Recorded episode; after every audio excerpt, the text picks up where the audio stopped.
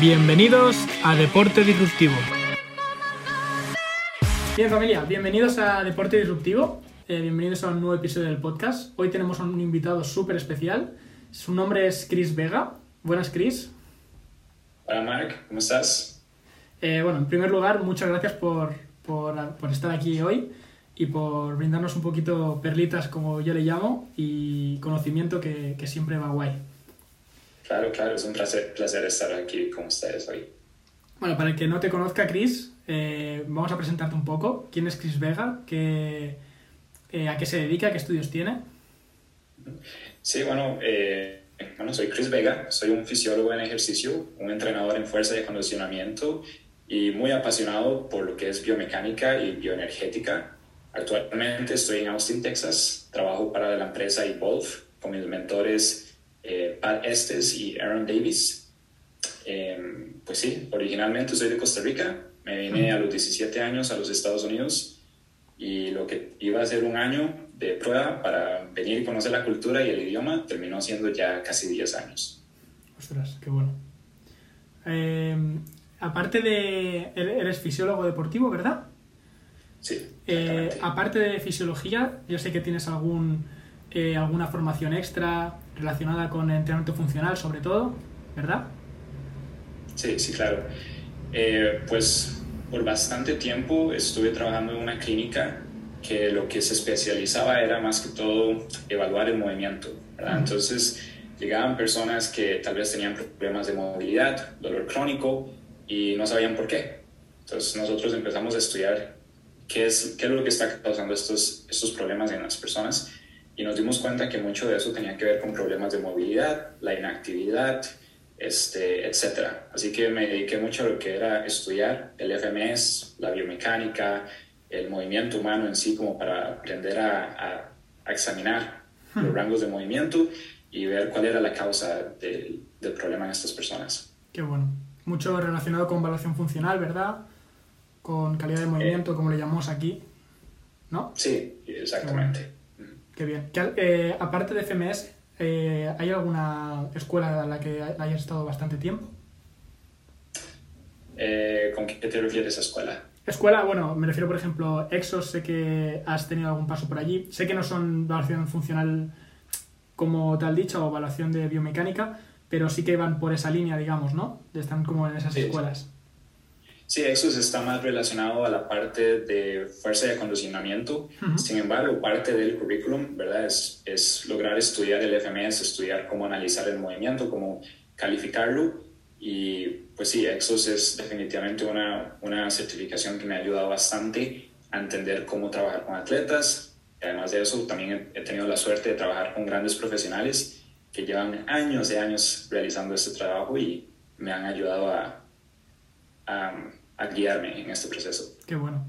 Y además tienes eh, un poco un pasado de, de, CrossFit, ¿verdad? ¿También?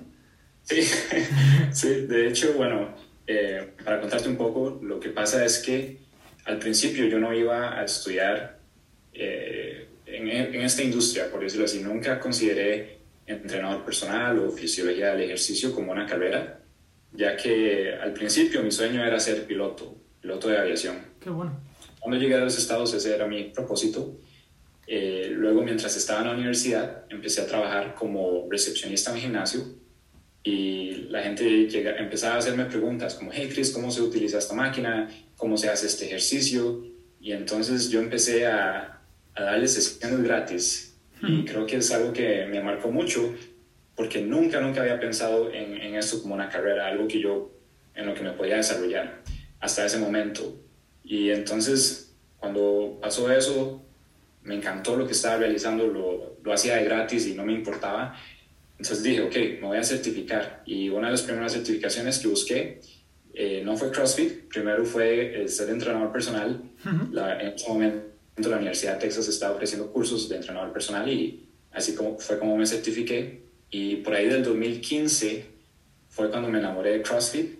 Estuve en CrossFit por lo menos unos tres años eh, luego de eso también me metí más en alterofilia, estudié con eh, Chad Bond, que es un ex atleta olímpico aquí en los Estados Unidos, tuvo un récord olímpico por 10 años. Y bueno, aprendí bastante, bastante de él en lo que es de weightlifting. Pero sí, este, CrossFit fue, fue definitivamente un, un amor mío por bastante tiempo. Qué bueno. Yo siempre hablo que CrossFit eh, para mí también fue como un poco la brecha que abrió eh, lo que me adentró un poquito también en el entrenamiento funcional antes de conocer FMS, antes de conocer Exos, antes de conocer CIF y SI. Y bueno, siempre es como lo que partió un poco la, la base. Eh, comento solo el tipo de formaciones que tiene Chris para que la gente se pueda hacer una idea de, en qué campos te mueves y de qué tipo de clientes puedes tener también, ¿verdad? Ah, en cuanto a la filosofía de entrenamiento, Chris, ahora más tarde empezaremos también sobre todo con el, con el tema de tecnología, pero siempre me, también por curiosidad y por ver quién tenemos delante, eh, ¿qué tipo de entrenamiento es el que intentas mm, predicar en tus clientes o qué tipo de entrenamiento eh, crees que es un buen entrenamiento para ti también? Quiero decir, ¿cuál es tu filosofía a la hora de entrenar? Claro, eso es una pregunta que me puso a pensar bastante, para serte sincero, eh, pero al final de cuentas creo que la, la, respuesta es bastante sencilla, porque la respuesta va a depender en cada persona, qué es lo que cada persona le gusta hacer y qué es lo que a cada persona le llama la atención. Voy a tener clientes que tal vez en algún momento me van a decir, Chris, lo que quiero hacer es bailar y quiero aprender a moverme bien, quiero, eh, no quiero tener ningún dolor en mi cuerpo como para poder realizar esa actividad. Y está bien, no hay problema, porque al final de cuentas creo que es muy importante buscar algo que nos llame la atención y en lo que nos sintamos proeficientes, ¿verdad? Entonces creo que lo más importante cuando se trata del entrenamiento es primero ser más activos, porque seamos realistas, la mayoría de nosotros somos muy sedentarios. Eh, aún yo con el tipo de trabajo que realizo, pues paso muchas horas sentado al día eh, realizando planes de entrenamiento, trabajando en nutrición, todo lo demás. Entonces, eh, en esa parte sí, primero que todo ser más activos. Segundo es preparar al cuerpo para lo que sea, ¿okay? tener un cuerpo que sea eficiente. Desde el punto de vista de hablar del tejido, que el tejido esté listo para moverse en diferentes rangos de movimiento o diferentes estrategias de movimiento, un corazón que sea capaz de enviar suficiente sangre al resto de los tejidos, al resto del cuerpo, un sistema respiratorio que nos permita traer suficiente oxígeno a los pulmones y obviamente al resto del cuerpo, pero también que pueda este, deshacerse del dióxido de carbono, ¿no? Y un sistema nervioso central que tenga la capacidad de comunicarse como se debe con, con el resto del organismo. Así que eso sería como viéndolo desde un punto de vista funcional, garantizarnos que podamos cubrir todas las eh, modalidades. Por otro lado, tener un sistema que, o sea, como lo digo, un sistema que esté listo para lo que sea, en el sentido de que tenga buena estamina, buena condición física, entrenar tanto la parte aeróbica como la parte de alta intensidad. Muy bien, qué bueno. Vale, y ahora entrando un poquito más en, en, materia, a lo que sobre todo queremos tratar en el podcast, que es eh, la tecnología. ¿Qué relación tienes con, con la tecnología, Chris? ¿Qué, ¿Qué, te ha llevado a saber más sobre ello y, y, en qué punto empezaste? Claro, bueno, desde pequeño creo que me ha encantado la tecnología. Eh, creo que muchos de nosotros, al menos, eh, bueno, yo ahorita que no, no llego a los 30 años, pero la mayoría de nosotros hemos crecido con algún tipo de tecnología cerca y bueno, ahora las nuevas generaciones incluso más. Pero lo, más interesante de la tecnología es la información objetiva que te ofrece, en el sentido de que te da datos y te da información que se despega de cualquier sentimiento que uno pueda tener. Y más adelante podemos hablar de esto en cuanto a la diferente tecnología que utilizamos como Megawave o Moxie, pero es el hecho de que los datos no mienten y los datos te están diciendo si lo que estás realizando está sirviendo o no. Y entonces, ¿qué hacemos con esa información? Eh, cuando yo llegué a Evolve, de hecho yo no iba buscando aprender de tecnología. Y bueno, digo esto porque la verdad es que Evolve ha sido la, la, empresa o la organización que me ha ayudado a aprender más sobre, sobre la tecnología, ya que me han dado los recursos y, la ayuda, obviamente, el consejo para, para seguir en esta carrera. Pero yo llegué más buscándolos por la parte de biomecánica. Me interesó mucho lo que estaban realizando con ejercicios de compresión, expansión, la respiración. Y, y, yo en ese momento estaba trabajando con FMS estaba tratando de identificar cómo voy a mejorar extensión torácica y tal vez por otro lado estaban estas personas hablando sobre el movimiento de la caja torácica, eh, rotación, expansión, compresión y yo dije, wow, esto es muy interesante. Entonces yo llegué a, donde ellos, no con la idea de aprender la tecnología, sino con la idea de aprender biomecánica. Y una vez que empecé a ver lo que hacían, eh, empecé a notar que utilizaban tecnología para todo. Eh, llega un cliente, lo conectan a una máquina para ver cómo se encuentra su cuerpo el día de hoy, qué es lo que hace Omega Wave. Eh, van a hacer ejercicios de acondicionamiento, le ponen un sensor en el músculo para ver cómo utiliza oxígeno. Y entonces me empezó a llamar la atención, okay, ¿por qué están haciendo esto? ¿Cuál es el propósito? Y el, solo hecho de hacerme esas preguntas es lo que me llevó a investigar más y más sobre la tecnología. Y en, en, ese momento también yo estaba estudiando mucho los sistemas de bioenergética y todo lo demás. Y me causó mucha curiosidad el hecho de que todo lo que estaba aprendiendo me lo estaban, ¿cómo se llama?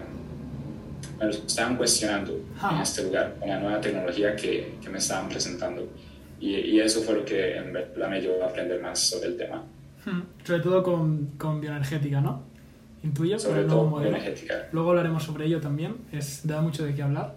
El tema del el modelo de expansión-compresión, cuando, cuando conocí a, Chris, eh, le escribí por Instagram y y la verdad es que si alguien tiene que aprender sobre el modelo de expansión y compresión y tal, Chris tiene unas, unos Insta Stories, eh, unos, unas guardadas muy, muy chulas y muy simples de entender. Se entienden muy fácil y bueno, si alguien quiere aprender también sobre el modelo o unas pequeñas pinceladas, se puede pasar por allí y verlo. Además de seguir en redes sociales que les pondremos todas abajo. E-, Evolve es como, yo lo entendí como, no el primer porque a lo mejor ya, ya hay varios, pero de los pocos centros que he visto que, que trabajen con bastante tecnología. Yo cuando llegué a, a, verlo fue como, ostras, un centro que trabaja con, con, grupos y que trabaja con entrenamiento personal y que, ostras, llegan y evalúan a las personas con, con tecnología. Es curioso porque, mm, ostras, al final es como la evolución y cómo debería acabar eso, ¿no? ¿Cuál es el proceso de... Llega una persona, Ahora también hablaremos un poquito de los servicios que, que hacéis allí, porque también sé que tenéis algo de nutrición. Pero, ¿cuál es el proceso de, de, cuando llega una persona? ¿Qué es lo primero que hace cuando llega Evolve? A ver, digamos que llega alguien por primera vez. Lo que hacemos es una evaluación. Durante la evaluación vamos a realizar un examen de Omega Wave. Es lo primero que hacemos. Ni siquiera les explicamos en qué consiste, nada más les decimos, ok, vamos a poner este eh, sensor del corazón alrededor de tu, eh, de tu, cuerpo, te vas a acostar ahí por cinco minutos y te vamos a poner un par de cables, uno en la cabeza y otro en la mano. Cuando termina el test, les explicamos, ok, lo que, lo que estamos buscando es analizar cómo está tu sistema cardíaco, cómo se encuentra tu sistema nervioso, cómo está el sistema eh, metabólico, perdón, y nos da información. Prácticamente nos da una escala del 1 al 7 uno es malo, siete es bueno, y nos dice, ok, tal vez esta persona se encuentra en un estado de fatiga, tal vez esta persona se encuentra en un estado de estrés, tal vez está en un modo simpático o tal vez está en un modo parasimpático, eh, qué tanto estrés hay en el corazón, qué tal está la respiración, nos da pistas sobre el sistema respiratorio, si está cansado, si está estresado, tal vez va a respirar un poco más rápido, pero por otro lado, si la persona se encuentra más parasimpática, va a respirar un poco más lento, eh, la variabilidad del, del corazón, eh, del ritmo cardíaco. O sea, nos, nos, da mucha información, muy, muy completo. Incluso va a leer los minivoltios en términos de las ondas cerebrales para ver qué tan fuerte la conexión del cerebro con el resto del cuerpo. Nos da pistas del sistema metabólico, del eh, ventrículo izquierdo, del ventrículo derecho y las diferentes adaptaciones que hay en el cuerpo en ese momento. Después de ahí, lo que hacemos es prácticamente un examen, articulación por articulación. Es, nosotros le decimos eh, un examen osteopático, no sé si está bien dicho.